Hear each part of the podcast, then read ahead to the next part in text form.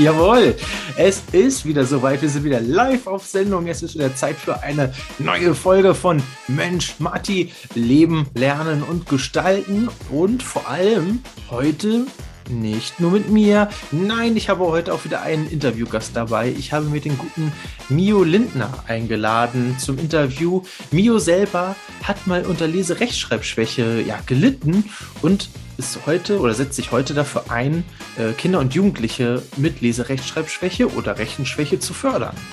Also, was das mit auf sich hat, was ist denn das überhaupt? Wie sollte man damit umgehen? Und was für unglaubliche Vorurteile gibt es denn eigentlich zu diesem ja, Bild also, also alles das werdet ihr heute in dieser Folge auf jeden Fall ausführlichst erfahren. Wir haben auch darüber gesprochen, selbst wenn du nicht davon äh, ja, betroffen bist, aber welche kennst, ne? also betroffene Klassenkameraden, aber zum Beispiel auch Lehrer, was können die eigentlich machen, wenn sie einen Schüler mit Leserechtschreibschwäche bei sich in der Klasse oder im Unterricht oder auch auf der Schule haben? Und das sind auch gar nicht mal so wenig, haben wir festgestellt. Also insofern bleib heute auf jeden Fall dran. Es wird ein super interessantes Thema, äh, um hier auch die Chancengleichheit äh, wiederherzustellen zwischen jungen Menschen. Aber der Mio, der hat auch schon ganz viele andere Dinge gemacht in seinem Leben. Und auch über die haben wir gesprochen und über seine einzelnen Berufsstationen und was er daraus gelernt hat und welche Tipps und Erfahrungen er für dich aus seinem Leben mit dir teilen kann. Und vor allem verrät er dir auch, wie unglaublich dankbar du heute eigentlich sein kannst und was Dankbarkeit eigentlich mit einer Zufriedenheit zu tun hat. Also bleib da auf jeden Fall dran. Heute wird es wieder super aufklärend, interessant und vor allem spannend äh, rund um die Themen Leserechtschreibschwäche, Dankbarkeit und natürlich, wie auch soll es anders sein, Tipps und Erfahrungen aus dem Leben für dein Leben zum Umsetzen. Bevor wir in das Interview starten, habe ich heute noch wieder eine äh, Bewertung für euch mitgebracht. Ich habe ja gesagt, ihr schreibt mir so tolle Bewertungen. Da muss ich einfach welche live in diesem Podcast vorlesen. Also auch wenn du hier zuhörst und denkst, Mensch, das ist wirklich ein Mensch, Matti, das ist wirklich ein Mehrwert, den du hier gibst, dann schreib mir das doch gerne in die Kommentare rein oder gib mir eine Bewertung und dazu ab und schreib sowas Nettes wie zum Beispiel die Sabine in diesem Fall. Sabine schreibt auf Proven Expert, ich kann Matti nur von Herzen weiterempfehlen. Mit ganz viel Herzblut und Engagement setzt er sich für die Selbstbestimmtheit und Zukunftschancen Jugendlicher ein und reist mit seiner begeisterten, humorvollen und authentischen Art mit. Danke für deine Arbeit, lieber Matti. Liebe Sabine, ich danke dir für diese wirklich ah, da, wird mir warm ums Herz. Für diese wunderschöne, für diese wunderschöne Bewertung. Äh, ich danke dir sehr, sehr, sehr, weil das sind eigentlich so die Rückmeldungen, die ich brauche, um zu wissen, es kommt bei euch auch etwas an. Ihr seid alle da. Ich sehe euch ja aber nicht. Ihr seht mich, aber ich sehe euch nicht. Und das freut mich einfach ungemein, wenn euch tatsächlich dieses Format und auch das, was ich tue, euch einfach weiterhilft und weiterbringt. Ich bin froh, dass ich euch unterstützen kann und deswegen würde ich auch sagen, warten wir gar nicht mehr lange, sondern gehen direkt rein ins Interview mit Mio Lindner. Viel Spaß dabei!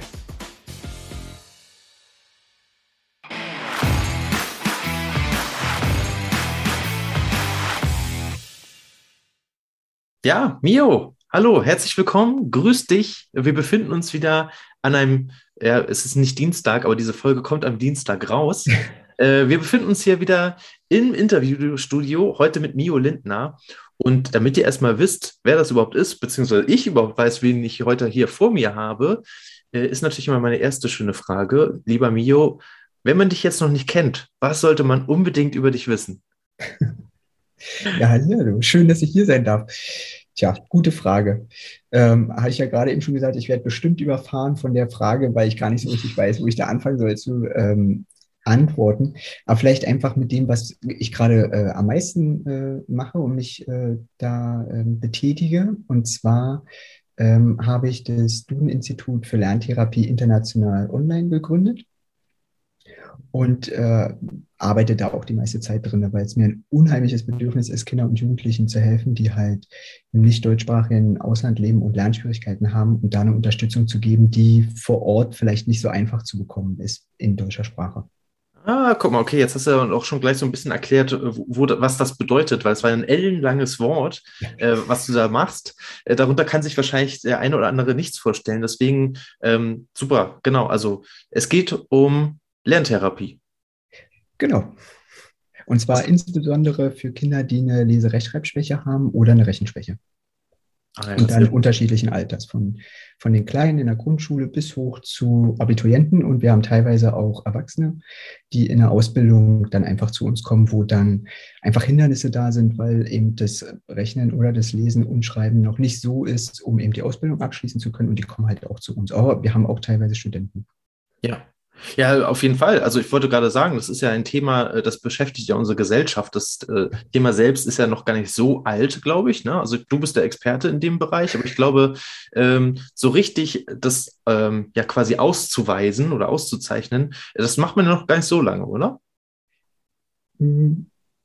Jein, das lässt sich nicht so ganz definitiv sagen. Also bekannt ist es schon eine ganze Weile, mhm. äh, dass es in den Schulen ist. Ähm, aber ja, musste halt irgendwie mit umgehen. Und ähm, ich kenne auch welche oder habe durch die Arbeit welche kennengelernt. Also ich selber bin auch betroffen von LRS und äh, kenne auch das Spiel, äh, durch die Schule zu gehen damit. Äh, kenne aber auch welche, denen wurde dann äh, eine Lernbehinderung attestiert. Mhm. Und die wurden ja dann an andere Schulen geschickt. Und äh, obwohl einfach äh, ein durchschnittlich äh, entwickelter EQ da ist, und schwer für die wieder rauszukommen aus dem Hilfesystem, ne, wo sie eigentlich gar nicht reingehören. Und das ist jetzt heutzutage Gott sei Dank äh, schon völlig anders und äh, die Lehrkräfte sind schon sensibilisierter. An den Schulen gibt es meistens eine Lehrkraft, die wirklich sich darauf spezialisiert hat, wo man auch eine Ansprechperson in den Schulen hat. Ja, sehr gut. Ja, genau, das, das meine ich so. Das, das gab es, glaube ich, früher noch nicht. Aber dieses Bewusstsein dafür, ähm, dass tatsächlich Menschen äh, damit in der Welt herumlaufen, äh, dieses Bewusstsein ist verstärkt worden. Das denke ich auch, ja. Ist es aber leider noch nicht äh, klar genug, äh, wie viele es betrifft. Also wir reden im Schnitt von ein bis zwei, also wenn wir jetzt dieses Schuljahr nehmen mit den eingeschulten 70.000 Kindern, mhm. reden wir von ein bis zwei Kindern pro Klasse. Und ah. da sind wir nur bei der LRS. Und bei der Rechenschwäche ähm, geht man so, ähm, das schwankt halt, weil es noch nicht so gut, genau erforscht ist, aber so von zwei bis acht Prozent aus. Ähm, und das heißt eben in diesem Schuljahr 0,2 bis zwei Kinder pro Klasse. Also schon viel, viel häufiger, also im Schnitt, äh, als man meint. Und darum glauben einige eben, ja, das betrifft sie nicht und ich habe niemanden und ich kenne niemanden. Und dabei ähm, es gibt ja unter Abstufungen, wie stark das ähm, ausgeprägt ist. Ja, richtig. Äh, das wäre auch nochmal eine, eine von meiner ersten Einsteigs, äh, Einstiegsfragen gewesen. Wie viele sind davon eigentlich betroffen? Also tatsächlich pro Klasse ein bis zwei Personen, hast du gesagt? Im, im Schnitt, ja. ja. Also das, das ist schon nicht, das ist schon nicht wichtig, äh, nicht wenig, ne? Also okay. Ja, vor allem ist auch klar, dass man es nicht unbedingt weiß, ne? Weil ich meine, geht ja keiner durch die, durch die Schule und sagt stolz, yeah, ich habe eine Lernbehinderung, klasse. Guck mal, ich bin der eine in der Klasse. Ja. Hm? Äh, ich muss da kurz einhaken, ist ganz wichtig, es ist keine Lernbehinderung. Das ist nämlich der, der Denkfehler oder so, wie das früher behandelt worden ist. Ja. Und wenn man sagt äh, Lernbehinderung, dann geht man von niedrigem IQ aus, unterdurchschnittlichen. Ne, das ist eine, ist eine Lernschwierigkeit oder Teilleistungsstörung, die nicht gekoppelt ist an den IQ. Ah, okay, guck mal. Das ist super. Also ich, auch ich habe schon wieder was gelernt, ohne dass ich jemand auf die Füße treten wollte, aber es ist natürlich ganz wichtig, das zu unterscheiden. Gibt es da noch weitere ähm, Definitionen? Weil ich ähm, erinnere mich noch an so ein äh, Fremdwort Legastheniker zum Beispiel. Ich glaube, das kommt auch damit raus. Erklär uns mal kurz auf, wo sind da die Unterschiede? Rein theoretisch gar keine. Das ist schon mal gut.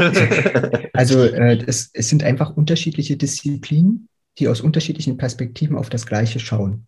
Mhm. Und dafür gibt es unterschiedliche Begrifflichkeiten. Ah, Aber verstehe. eigentlich von, der, von, den, von dem, äh, wie es auftritt oder die, die Symptome oder die Anzeichen sind alle die gleichen. Und da redet man von Legasthenie, Rechenstörung, Rechenschwäche, Leserechtschreibschwäche, Leserechtschreibstörung, man kann eigentlich, es ist grob dasselbe. Und erst wenn man wirklich in die unterschiedlichen, wie ich gesagt habe, in die unterschiedlichen Disziplinen geht, dann sind da Unterschiede. Das ist aber eigentlich egal, wenn man nicht in dem Feld unterwegs ist. Ja. Okay, das ist schon mal, das schon mal gut. Also definiert haben wir es jetzt schon mal. Jetzt können wir noch mal gucken nach den Ursachen. Gibt es dafür bestimmte Ursachen, warum man so etwas ja dann hat? Nee, also es gibt ganz viele, es gibt nicht die Ursache, mhm. Sondern es gibt ganz viele Ursachen. Also wir leben ja alle in einem System und wir haben unterschiedliche Einflüsse. Wir haben die Schule, wir haben äh, den Lehrstoff, wie wird der vermittelt, äh, welche Voraussetzungen habe ich, äh, vielleicht auch Dispositionen gibt es auch. Äh, und je nachdem, wie sich das zusammenstellt, kann es eben dazu kommen, äh, dass es sichtbar wird und zum Tragen kommt oder eben, wenn einfach einige Faktoren nicht eintreffen, passiert gar nichts. Dann fällt es nicht mal auf, dann, ne? Nee. Ja. Also einfach nur, wenn man zum Beispiel, weil es gibt so ein, äh, bei mir war das zum Beispiel der Fall, dass ähm, in den ersten Schuljahren ist das gar nicht aufgefallen, weil einfach zu Hause mit mir unheimlich viel gelesen worden ist. Also ah. ich habe zu Hause extrem viel geübt und auch, also wurde da animiert. Also das hieß, Lesen war bei mir kein Problem. Ich hatte am Anfang mehr Probleme, aber dadurch, dass es zu Hause einfach kontinuierlich gemacht wurde, ist es in der Schule nicht aufgetreten. Die ersten Stufen, also man hat ja in, im Erlernen der Schriftsprache hat man unterschiedliche Stufen und bei mir war eben Buchstabe, Lautbeziehung kein Problem, Silbieren kein Problem. Und dann kam es erst später. Und, das, äh, und da waren aber eben, zu Hause ist viel passiert, Wende war, Schule neu, Freunde weg, weil Wende, ähm, Sportclub weggefallen, äh, all das. Und das kommt ja auch noch auf einen zu und dann hat man auch nicht mehr den Kopf zum Lernen. Stressfaktoren, ne? Genau. Und das darf man immer nicht unterschätzen. Und wenn man dann eine Disposition hat, dann kann man das einfach entwickeln. Und dann braucht man einfach ein bisschen Hilfe und zusätzliche Unterstützung, um einfach die Lernlücke wieder aufzuholen, um wieder ganz einfach am, am Schulunterricht teilnehmen zu können. Hm, verstehe. Das ist auch keine, keine Sache, die man permanent dann das ganze Leben irgendwie braucht, so eine Hilfe, sondern wirklich nur, äh, wir gucken ganz konkret, an welchen Punkten müssen wir da einsetzen und welche Lücken sind entstanden und arbeiten an denen. Ähm, und dann geht es einfach weiter, ohne unsere ja. Hilfe. Es ist schon mal gut. Also die erste Message, die wir hier gerade gelernt haben, dein Leben ist nicht vorbei, nur weil du eine Leserechtschreibschwäche hast, sondern die kann auch wieder vorbei, äh, vorbeigehen. Es kann auch eine, nur eine Phase sein. Und vor allem, Punkt zwei, es ist auch überhaupt nicht schlimm, sich dafür Hilfe zu holen, sondern ganz im Gegenteil, durch diese Unterstützung kommst du vielleicht auch wieder schneller in die ja, Normalität zurück, klingt schon wieder so grausam, aber ähm, naja, wie können wir das sagen? Äh, man kann einfacher und schneller sein eigenes selbstbestimmtes Leben führen.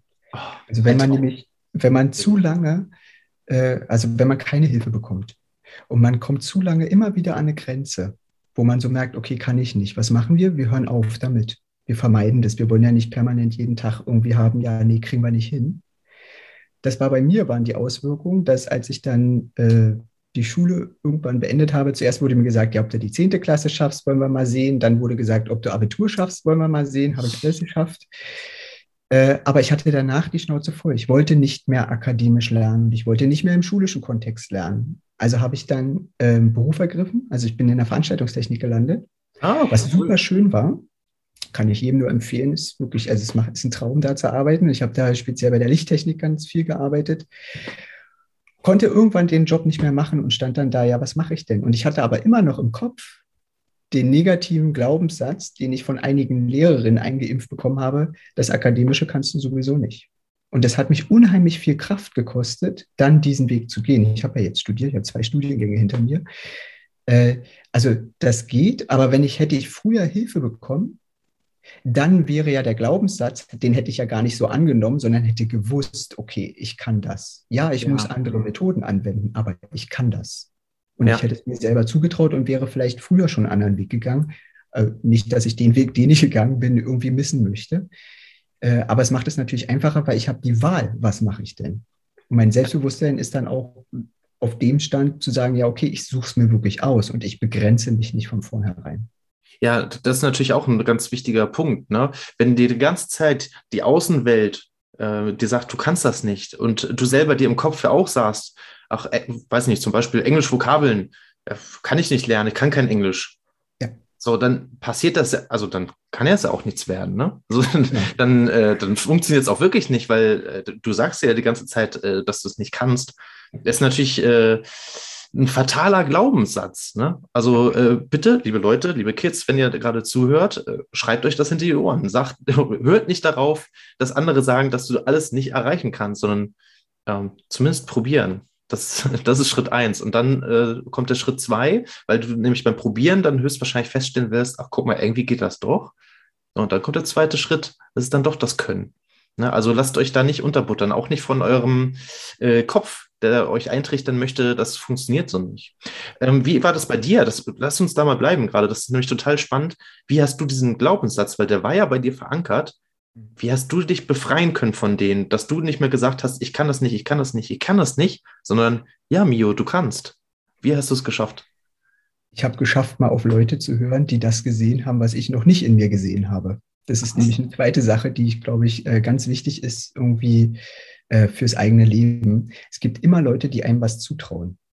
Man mhm. glaubt den Leuten aber nicht und man hört nicht auf die. Man hört mehr auf die negativen Glaubenssätze.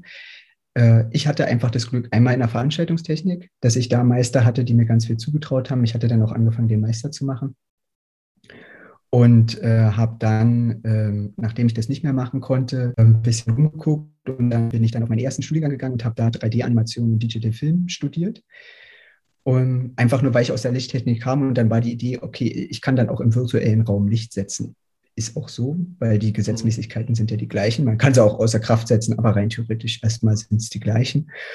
Und ähm, dieses Studium war 75 Prozent Praxis und nur ein ganz kleiner Teil akademisch. Und das habe ich mir zugetraut.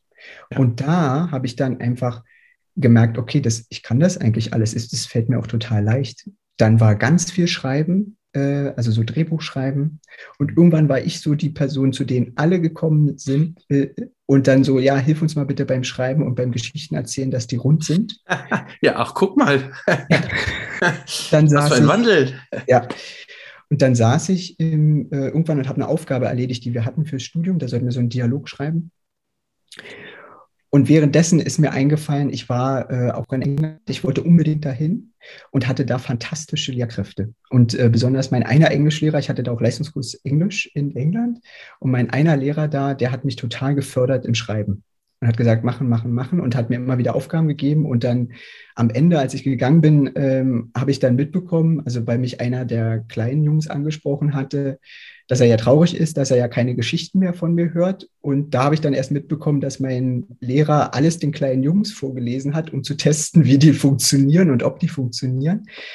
Äh, und die dann sich jeden Abend darauf gefreut haben, neue Sachen zu, zu, zu bekommen und zu, äh, zu hören von mir.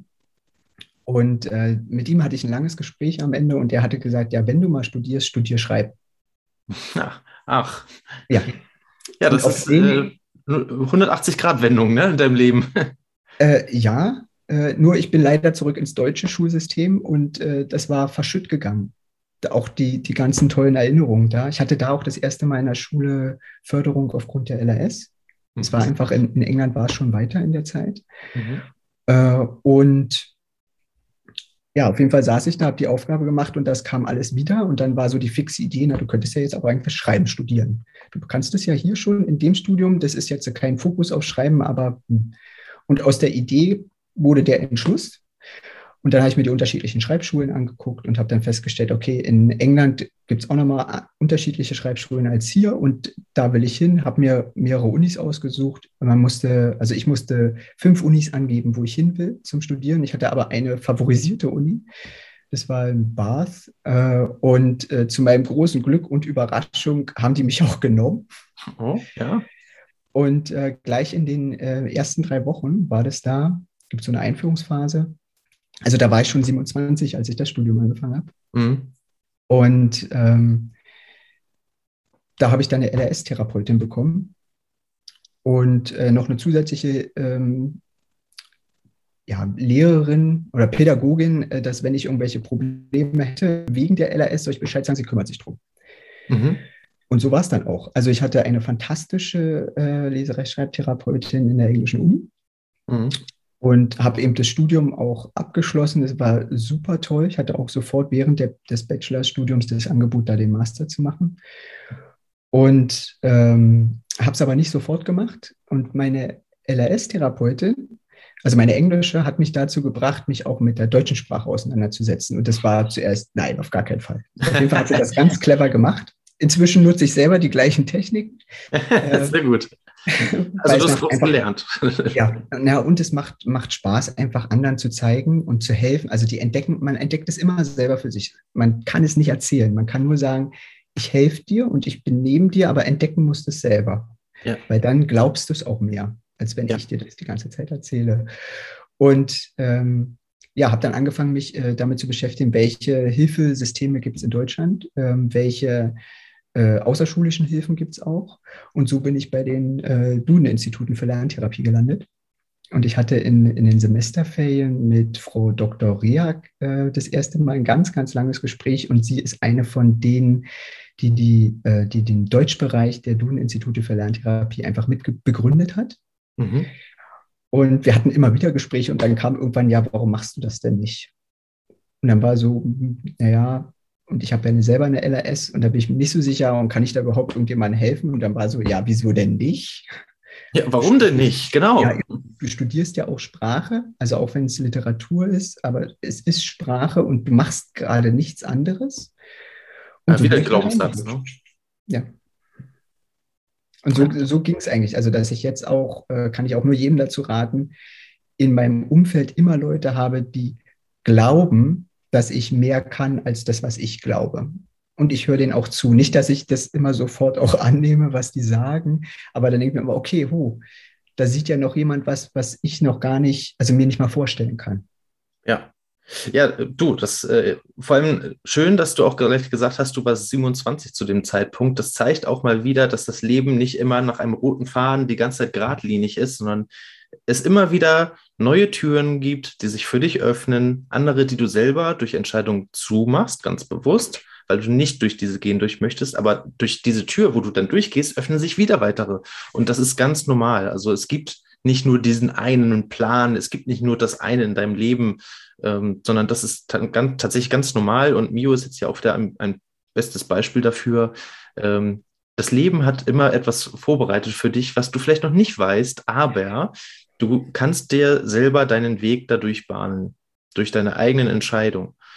Und ja, das mit den Zuhören ist auch sehr gut. Hätte ich auch mal machen sollen. In dieser Stelle schöne Grüße an meinen ehemaligen Deutschlehrer, lieber Hajo. Vielen Dank damals schon, äh, dass du mir diesen Tipp gegeben hast. Ich, er hat mich damals gesehen äh, bei der Moderation, als ich den Abi-Streich moderiert habe.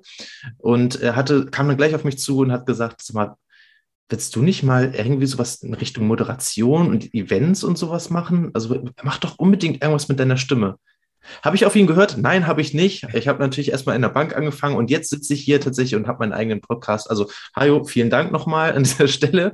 Also hört gerne auf andere, ähm, die an euch glauben und euch dann tatsächlich auch wahrhaft vermitteln wollen, dass ihr etwas richtig gut könnt. Sehr guter Punkt. Ähm, kommen wir zu LRS nochmal kurz zurück. Mhm. Ähm, denn das ist auf jeden Fall ein Thema, was, äh, du hast es auch gerade schon äh, angesprochen. Äh, gut, in, in der UK waren sie schon ein bisschen weiter. Hier in Deutschland äh, noch nicht überall so weit anscheinend. Ähm, deswegen lass uns mal über den Umgang mit LRS sprechen, weil ich glaube, das ist auch ganz wichtig, gerade in dem pubertären Alter ähm, kann, das, kann das tatsächlich eine, eine wichtige Rolle spielen. Ich kann mich selber auch erinnern, ähm, in meiner Klasse war auch jemand äh, mit einer ähm, ausgewiesenen LRS und ähm, da war es teils und teils so. Ne? Also einige äh, Klassen, äh, Schüler äh, hatten dann Verständnis und ähm, saßen halt daneben oder haben ihn auch mal zugesprochen, meinten so, ja, wir sind für dich da und wenn du hier Fragen hast oder so, äh, sag gerne Bescheid, wir helfen dir, wir unterstützen dich.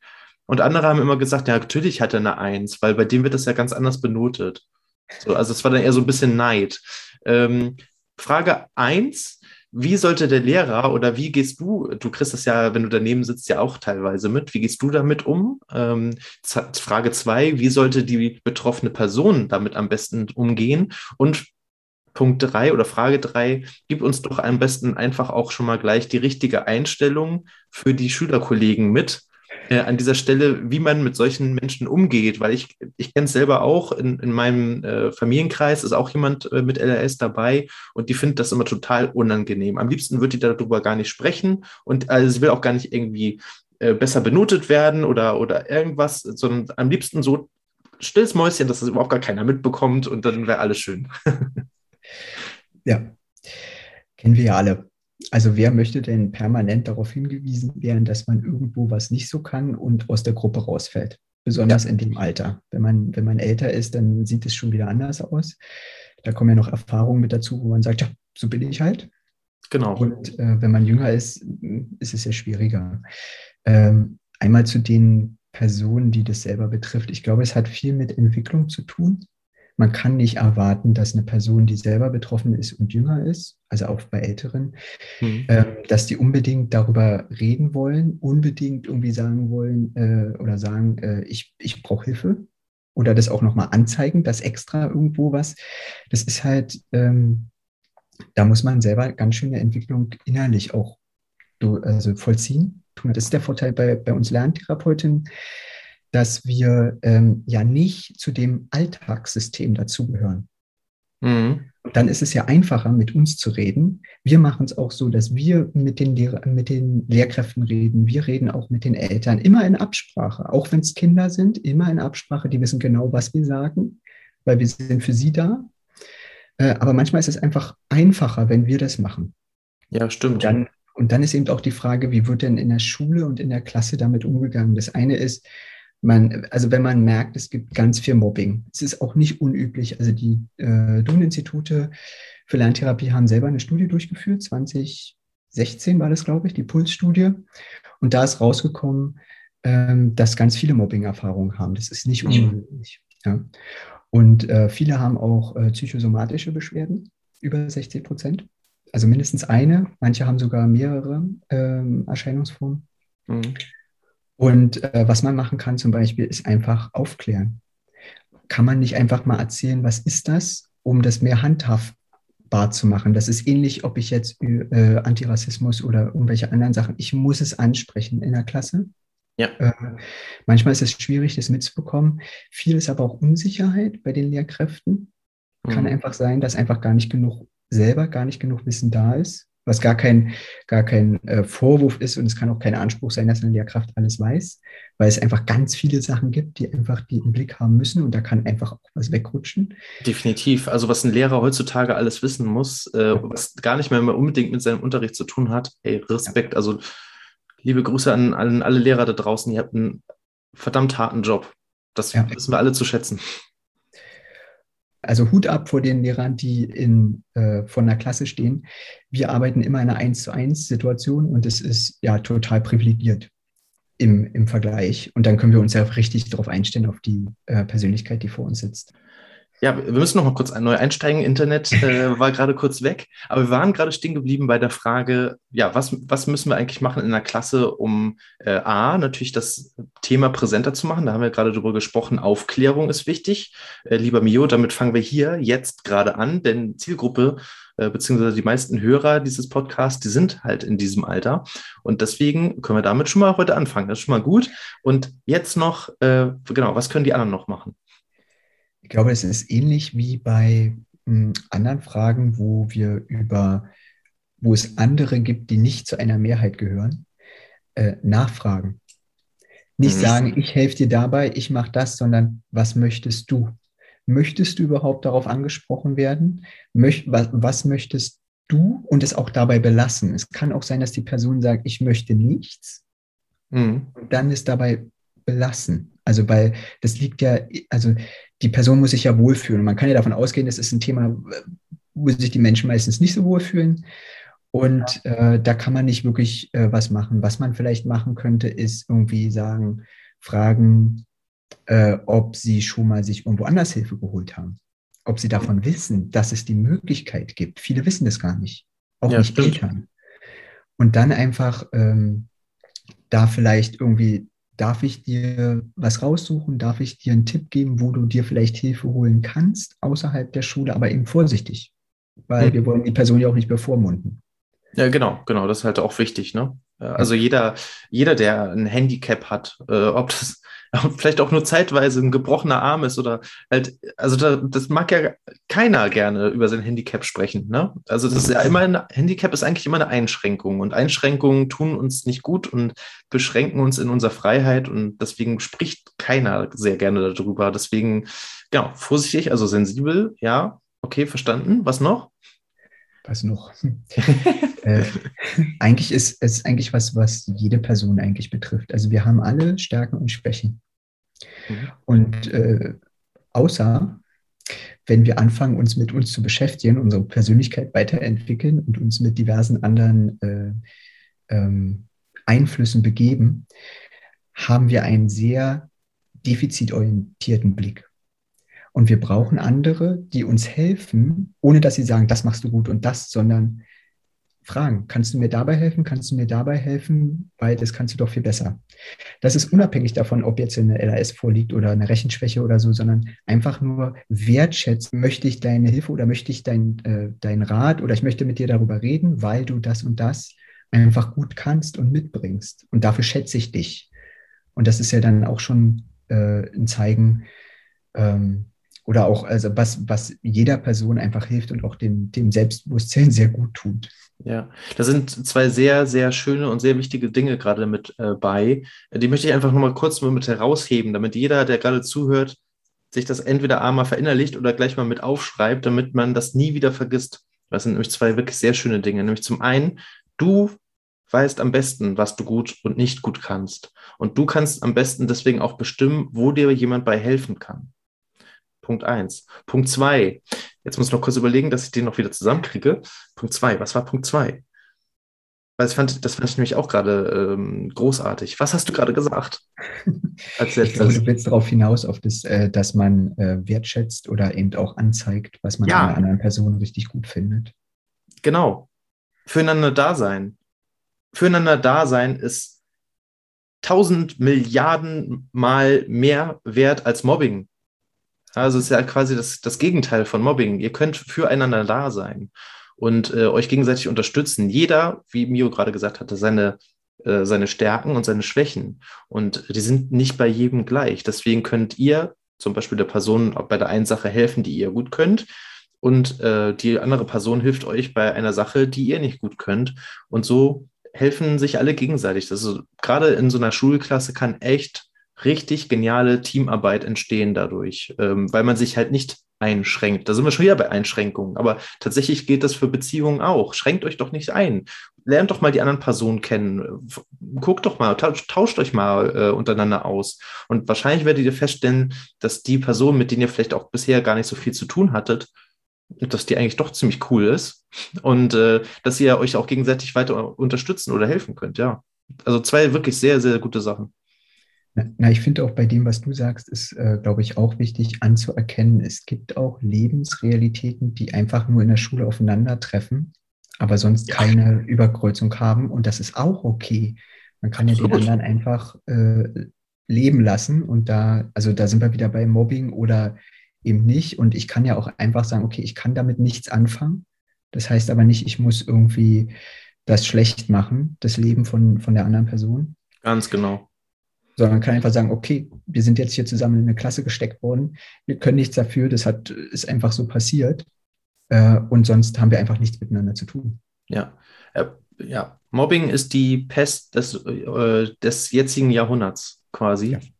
Ähm, und je mehr wir sie eindämmen können, desto, desto besser ist es. Also deswegen, wenn ihr mit etwas, wenn ihr etwas albern findet, was jemand macht und damit nichts anfangen könnt, dann lasst es doch. Die Person ist gerade glücklich, dass sie das tut, auch wenn das für dich vielleicht albern ist. Aber lasst es doch dabei. Ich meine, was hilft euch das dabei, den anderen weh zu tun? Ne? Also, das ist doch Quatsch. Wirklich. Ähm, was, apropos, äh, was hat denn dir eigentlich dabei geholfen? Also, wie war es denn bei dir in der Schule? Ähm, da hattest du, glaube ich, noch nicht festgestellt, dass du LRS hattest, ne? oder? Doch, doch, das war bekannt. Ja. Aber da gab's, war dann so, naja, hm, wissen wir auch nicht. Wie bist du damit ähm, umgegangen? Äh, auch resignieren. Also ähm, es war ja irgendwann klar, dass äh, egal was ich schreibe, ich kriege eine 6.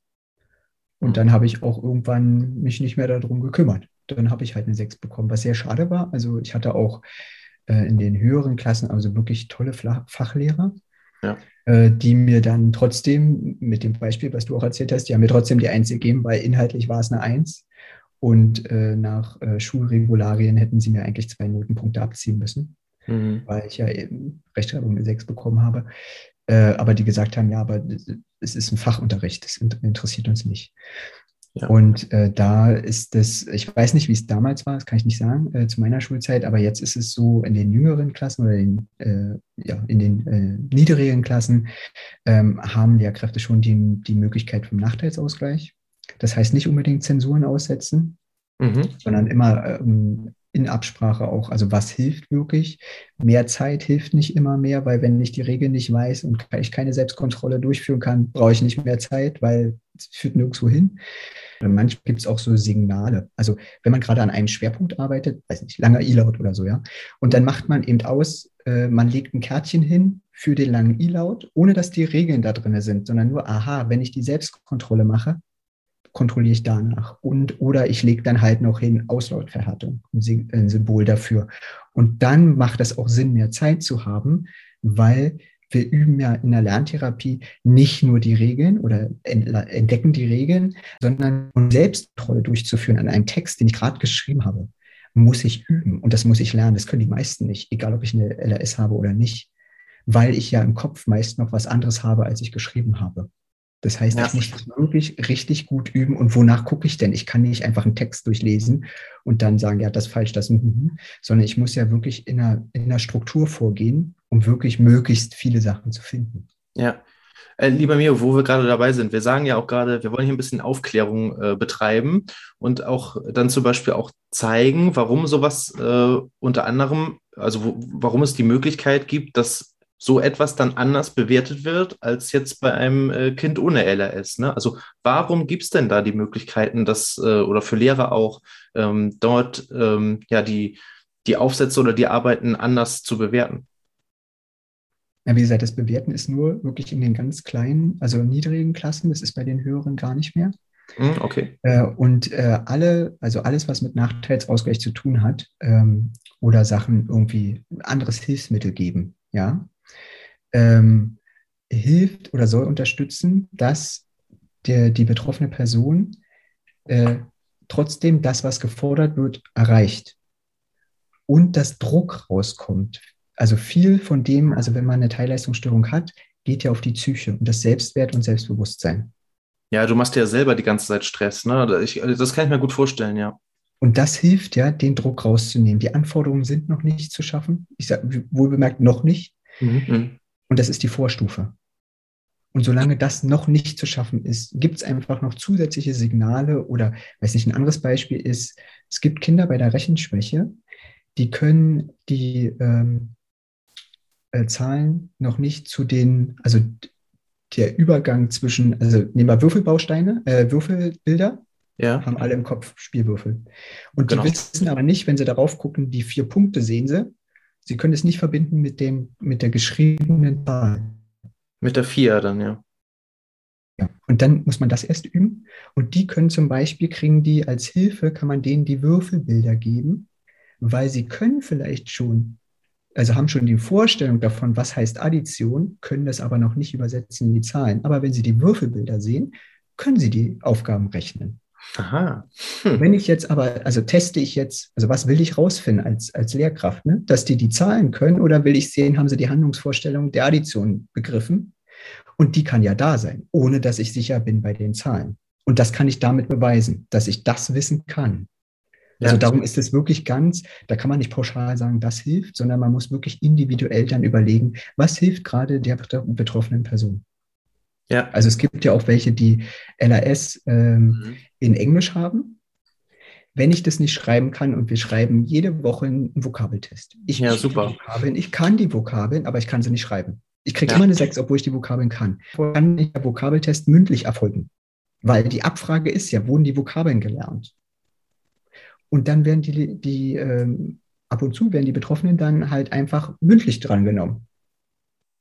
Mhm, okay, ja, und dann, äh, ja, das ist natürlich gut, ja, gute, gute Taktik, ja. Und also darum kann man es nicht so pauschal. Also es geht wirklich nur darum, ähm, das ist ähnlich, ich weiß nicht, kennst du dieses Bild, äh, mit dem alle sind gleich, wo, wo Menschen mit unterschiedlicher Größe vor dem Zaun stehen?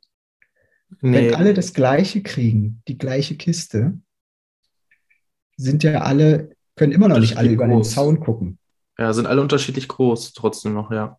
Aber wenn alle die Kiste entsprechend ihrer Größe bekommen, also der, der kleinste Mensch eine größte Kiste, um auch über den Zaun zu gucken. Der große Mensch braucht vielleicht gar keine Kiste, um über den Zaun zu gucken. Klar. Und die mittlere Person braucht eine kleinere Kiste. Und so muss man sich das eher denken. Ja. Weil die, das ist ein schönes Bild. Ist ja gleich.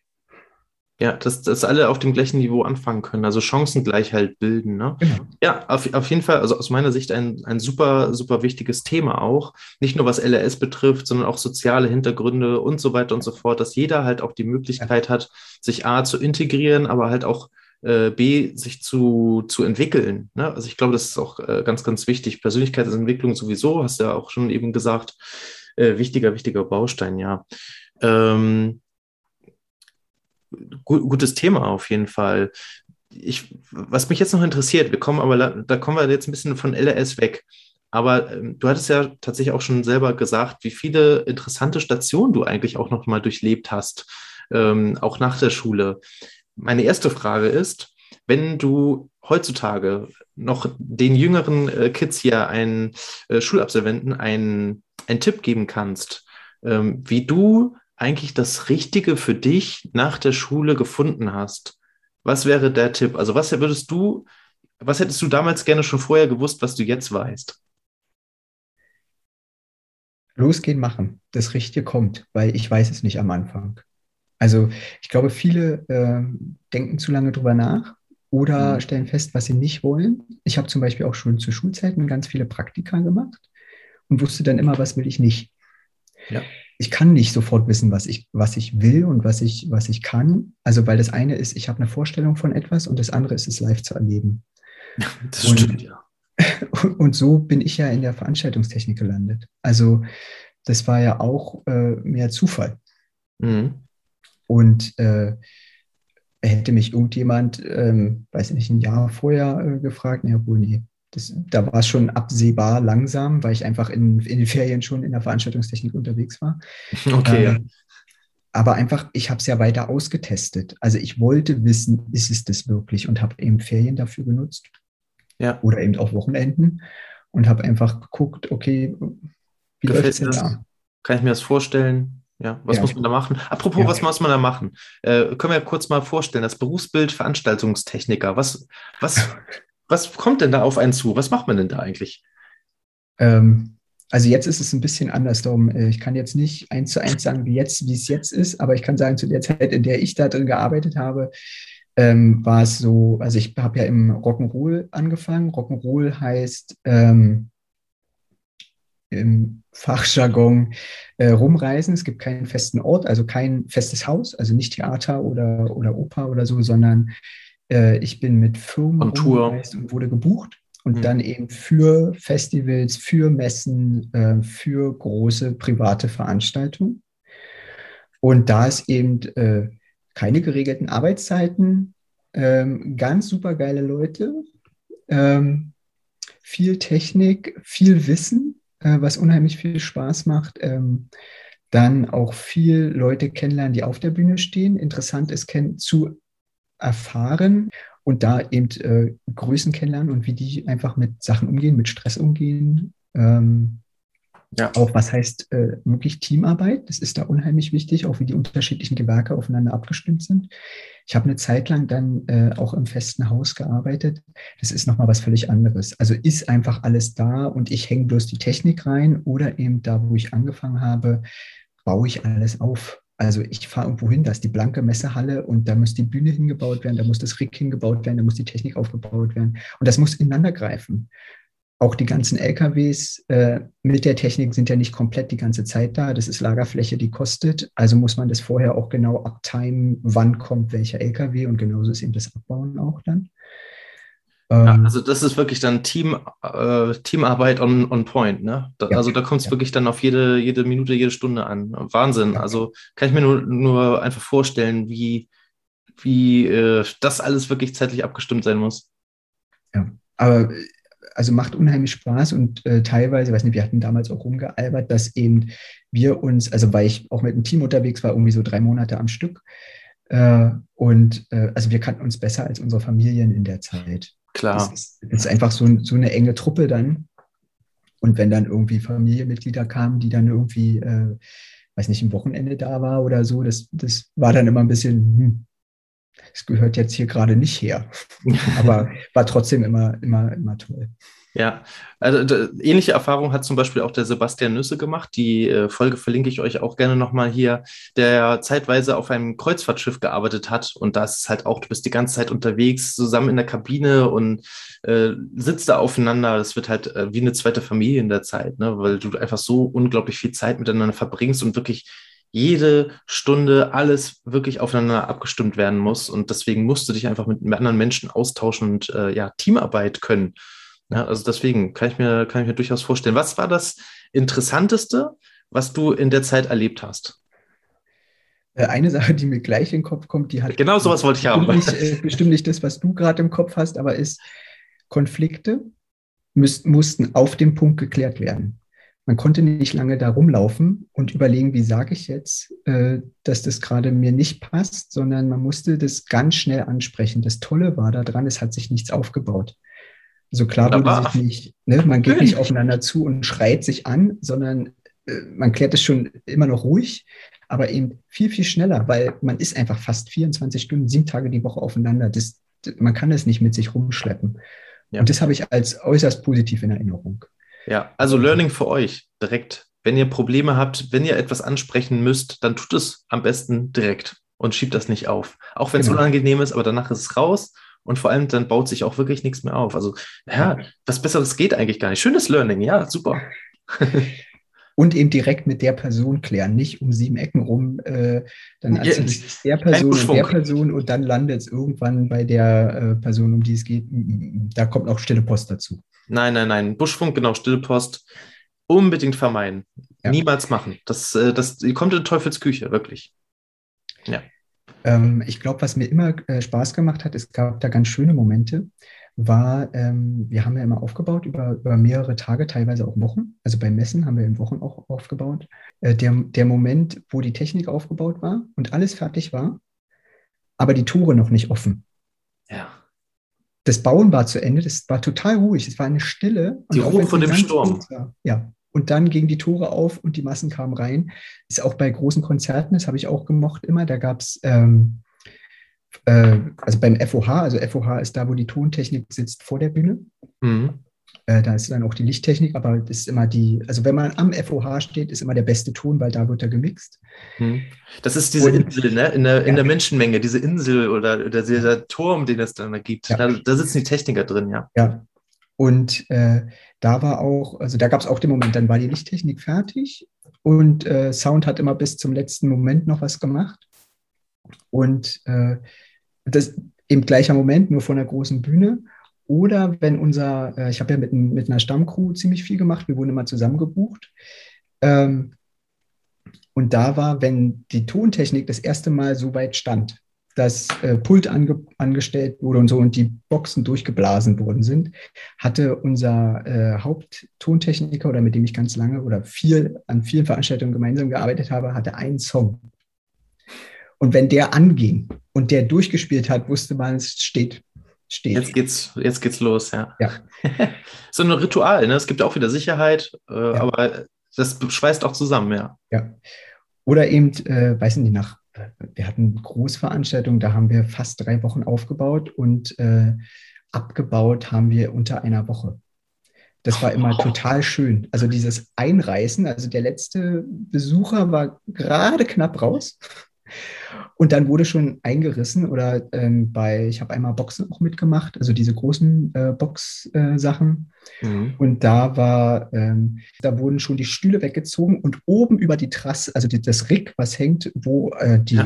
Beleuchtung auch dran ist, da rannten schon die Rigger lang und haben die ganzen Motoren, um das runterzufahren, scharf geschaltet, weil die werden ja abgeschaltet für die Veranstaltung. Ja, Zeit ist Geld, ne? Das ist ja, immer wieder.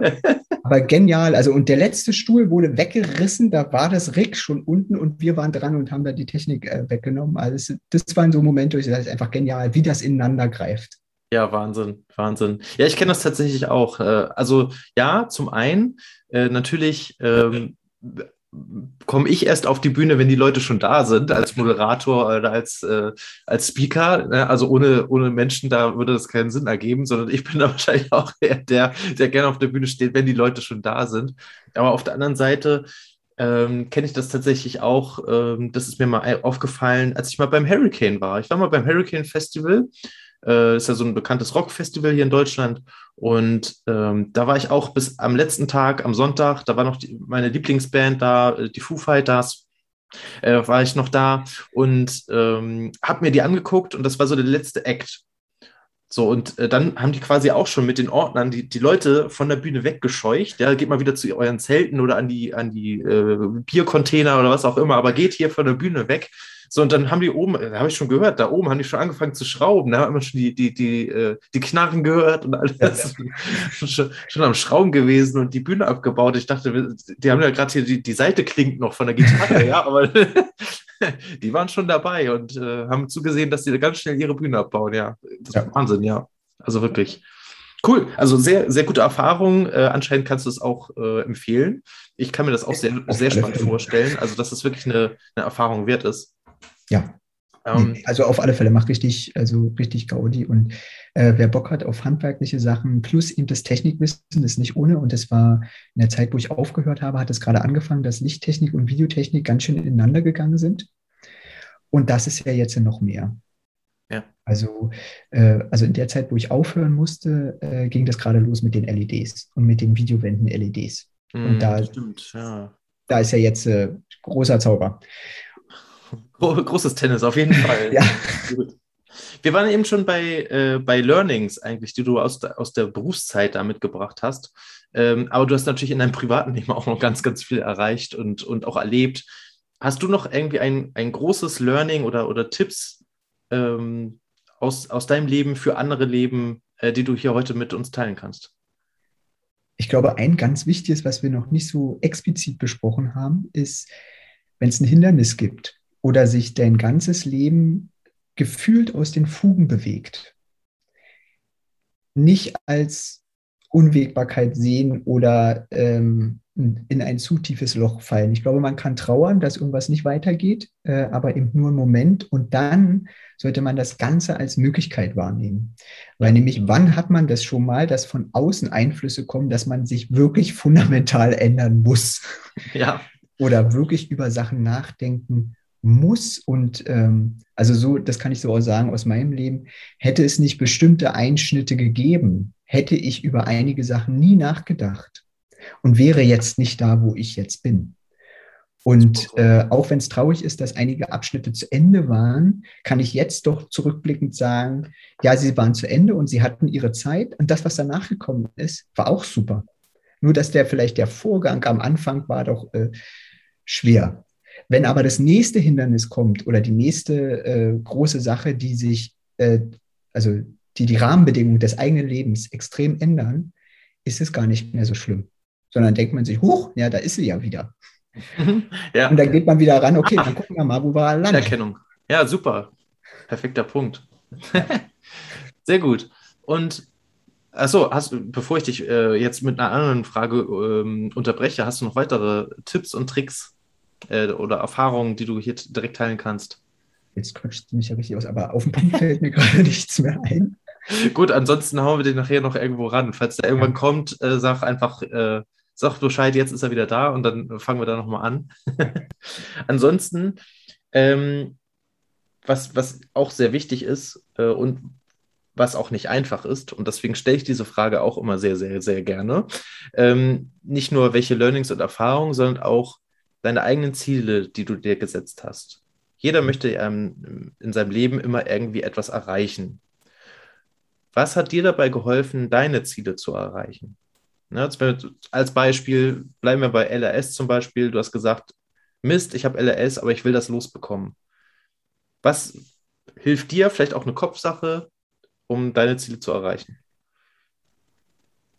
Also bezogen auf die LRS, glaube ich, also ich habe eine so ausgeprägte LRS, ich werde die nicht los.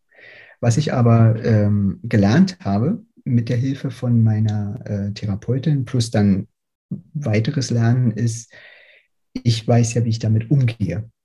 Ja. ja, ich kann einen Text nicht fehlerlos runterschreiben, wenn ich den sofort schreibe.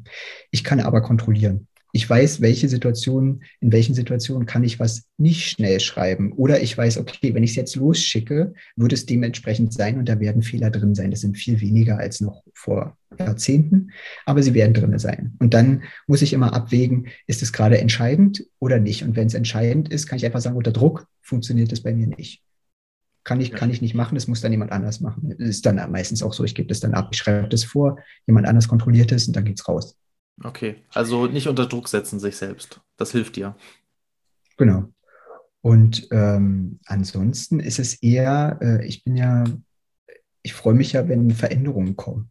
Ich bin einfach so ein Mensch. Darum ähm, kann ich jetzt nicht mal sagen, ich habe alle Ziele erreicht, sondern ich möchte so viel lernen für mich, ähm, aber das auch weitergeben, wie es halt geht. Und da gibt es kein Ende. Das ist das Schöne.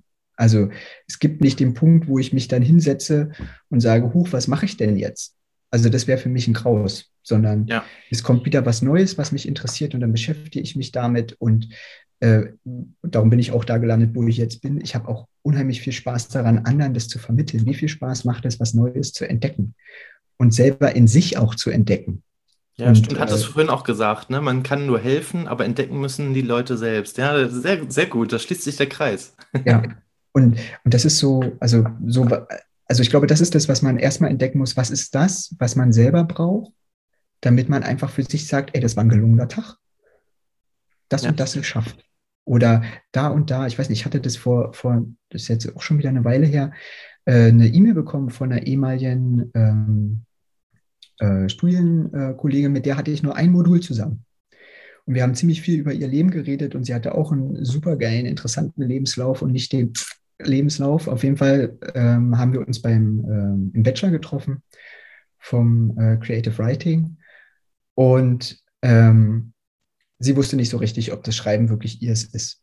Und dann haben wir viel darüber diskutiert und was sie denn machen könnte. Und ich habe sie dann animiert, dass sie vielleicht noch ein bisschen äh, Praktika macht, ein bisschen rumschnuppert, was es noch so alles gibt. Und sie war zuerst so in Richtung Layout noch unterwegs und so und ist dann irgendwann ähm, bei ähm, Grafik und zwar TV-Grafiken gelandet. Okay, ja. Und sie arbeitet jetzt bei der BBC. Okay. Ja, und äh, äh, macht äh, zusätzlich auch noch äh, Computerprogrammierung oder diese äh, Programmierung von ähm, Apps, auch für die BBC. Ähm, da ist sie jetzt mit drin in dem Team und hatte mir eben eine E-Mail geschrieben. Also wir sind immer so lose in Kontakt geblieben und dann hat mhm. sie, ja, sie wollte jetzt endlich mal schreiben, ist jetzt irgendwie zehnjähriges hier bei der BBC für sie und sie wollte sich mal bedanken, hätten wir nicht die Gespräche gehabt. Wäre sie niemals diesen Weg gegangen. Und mir war gar nicht bewusst, wie entscheidend ich war, weil wir hatten nur dieses eine Modul miteinander und das war nicht so enge, aber eben ab und zu hatten wir Austausch. Und das ist eben so, wo ich so denke, ey, geil, ja, das sind die Momente, die dann, die, die bleiben dann hängen, ne? Ja. Das ist schön.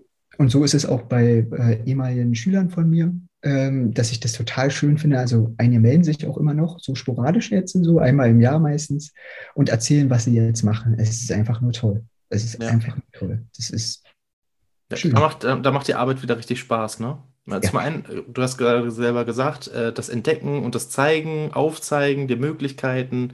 Und wenn man dann das als Feedback wieder zurückbekommt, Traumhaft. Sehr gut. Mio, ich gucke mal gerade so auf die Uhr. Ich glaube, wir sind auch schon wieder fast am Ende. Ich habe tatsächlich eine Frage, die wollte ich dir unbedingt auch noch mit stellen. Hat auch wieder mit deinen Learnings zu tun. Ähm, du warst ja auch in den UK, in der UK, in, äh, in Großbritannien äh, für eine ganze Zeit. Was war das größte Learning aus der Zeit, was du da mitgenommen hast?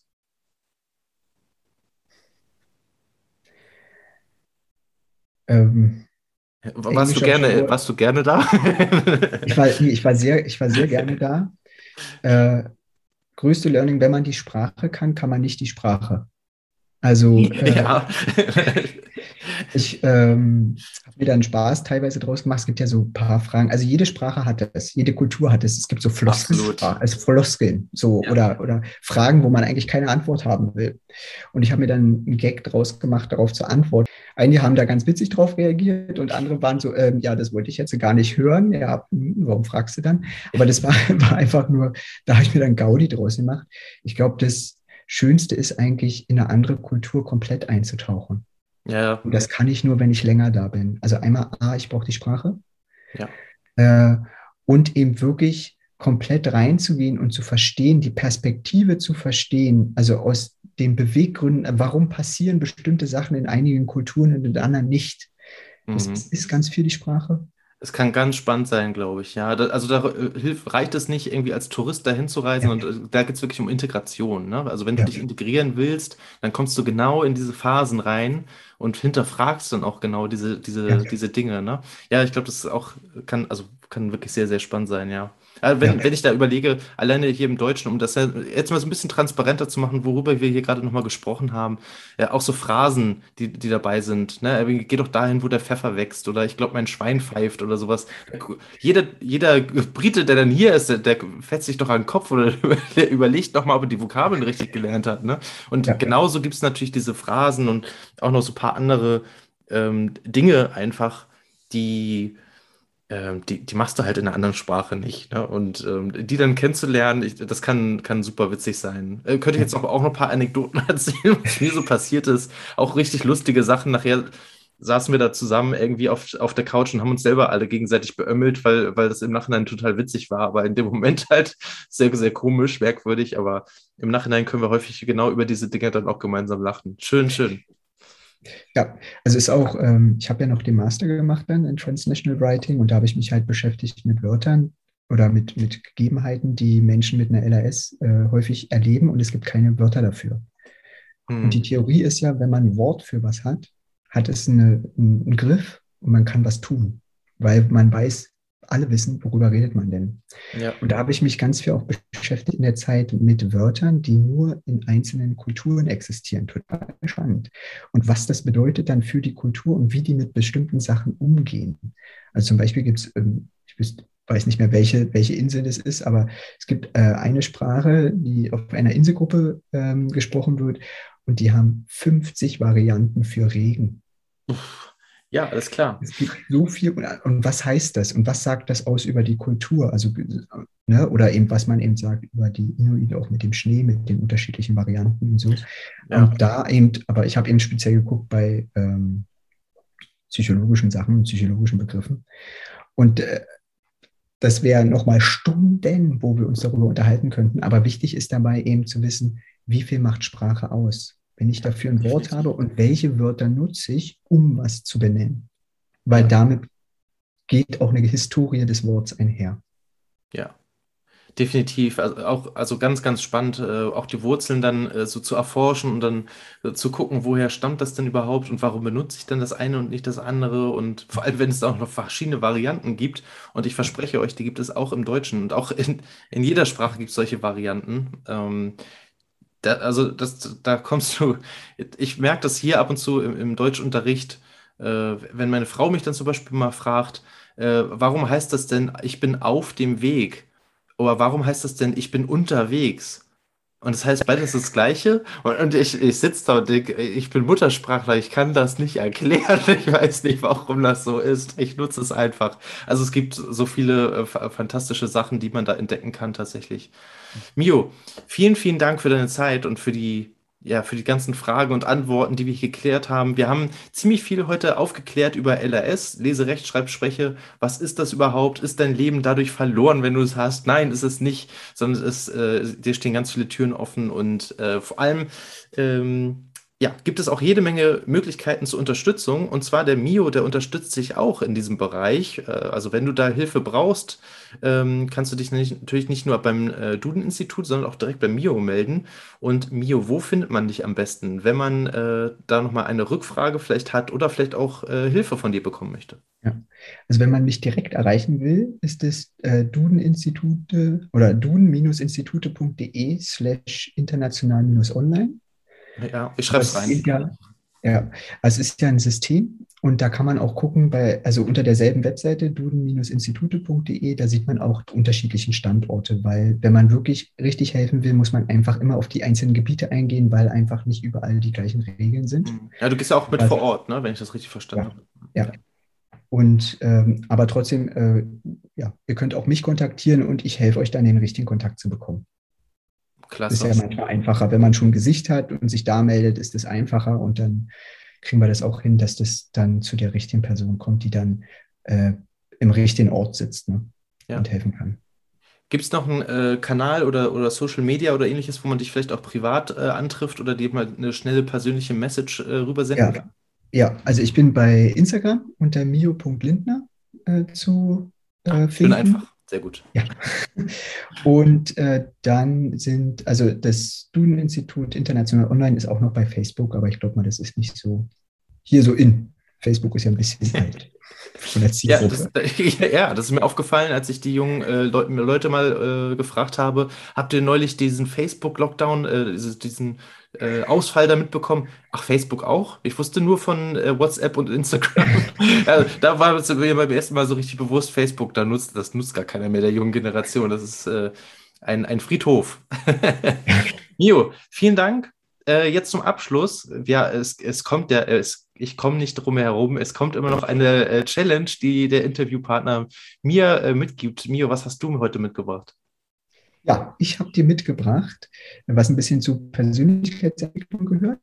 Ah, super, ja. Was wir jetzt schon kurz drüber gesprochen, und zwar, wir sind ja so defizitorientiert. Und darum äh, ist meine Challenge für dich für die nächsten 30 Tage. Schreibst du fünf Dinge pro Tag auf, die dir richtig gut gelungen sind. Schön. Spannend dabei ist, was kategorisiere ich als ist mir richtig gut gelungen? Muss es immer das große Ziel sein? Oder ist es nicht einfach auch, ich nehme mir einen Moment Zeit für mich und trinke einen Tee in Ruhe oder weiß nicht, nehme mir Zeit, eine bestimmte Serie zu gucken, irgendwas zu lesen oder und das ist dir freigestellt. Super. Ja, ich, ich weiß jetzt schon, auf die Kleinigkeiten kommt das an. Äh, also äh, sehr, sehr schöne Challenge. Ähm, ich werde natürlich auch gucken, dass ich euch äh, auf diese Reise mit, mitnehme. Also erstmal vielen Dank äh, und, und schau, dass ich das auch ein bisschen dokumentiere, also öffentlich dokumentiere, dass ihr äh, das Ganze auch ein bisschen verfolgen könnt. Finde ich auf jeden Fall eine sehr, sehr spannende Sache, weil ich mich äh, oder ich dann auch endlich wieder ein bisschen mehr Zeit habe, sich mich mit mir zu beschäftigen. Das ist natürlich auch sehr gut. Ähm, klasse. Also ja, mache ich auf jeden Fall. Äh, Werde ich durchziehen. Ähm, hast du, theoretisch hast du auch noch äh, einen Gegeneinsatz zum Beispiel, wenn ich das wirklich durchziehe, 30 Tage und du wirklich durchhalte? Ja, äh, dann äh, kannst du mir eine Person benennen. Die können sich auch gerne bei dir melden, ist mir egal, wie rum. Auf jeden Fall, du benennst mir eine Person und die kriegt äh, von mir eine Feindiagnose. In der LRS, in der Rechenschwäche oder LRS in Englisch. Toll. Das ist ein super Angebot. Klasse. Also, ihr könnt euch bei mir direkt äh, melden. Macht das am besten direkt. Ich, mache das schon mit den 30 Tagen. Wartet gar nicht darauf. Ähm, meldet euch gerne bei mir. Also, wenn ihr eine Rechenschwäche oder ja. eine Englischschwäche, richtig? Na, eine Leserechtschreibschwäche in Deutsch oder ja. eine Leserechtschreibschwäche in Englisch, das ist von mir ja. unabhängig, oder eine Rechenschwäche habt und eine Feindiagnose haben wollt, dann Sehr gut. Meldet Wozu brauche ich eine Feindiagnose? Nur um noch mal kurz den Vorteil davon aufzuzählen. Warum ist das, warum hilft mir das? Warum ist das gut für mich? Ähm, in der Feindiagnose finden wir raus, es ist keine standardisierte Diagnose, das machen Psychologinnen. Äh, in der Feindiagnose gucken wir, was kannst du alles? Also genau rauszufinden, an welchem Punkt gehen Lernlücken los. Ja. Und das hilft natürlich ungemein, um zu sagen, okay, daran müsste man arbeiten, daran müsste man arbeiten und das, weil das sind die Voraussetzungen, damit du das und das schaffst. Ja, und vor allem, das kannst du schon. Ne? Also da Richtig. wird man ja wieder, das ist der Hauptfokus. man die Glaubenssätze wieder aus seinem Kopf heraus. Richtig. Die pflücken wir raus da und sagen, hey, guck mal, das kannst du doch schon alles. Ey, super. Ja, klasse. Also ich möchte auch so eine, eine Feindiagnose. Also wenn ihr sowas, äh, wenn ihr da eine, eine LRS habt, sagt mir gerne Bescheid. Kommt auf mich zu ähm, und ich werde dann, äh, je nachdem, wie viele Anfragen das werden, dann entweder auslosen oder äh, mit geschlossenen Augen mit dem Finger dann darüber zeigen, äh, werden wir schon, werden wir schon äh, hinkriegen. Mio, lieben Dank nochmal. Schön, dass du da warst und uns hier auch ein bisschen aufgeklärt hast, mit auf die Reise der LRS genommen hast. Ich finde, das ist ein, wieder mal ein sehr, wichtiges Thema. Es ist nicht jeder davon betroffen, aber es gibt halt viele, die davon betroffen ist, sind. Und jetzt wissen wir da wieder ein bisschen mehr.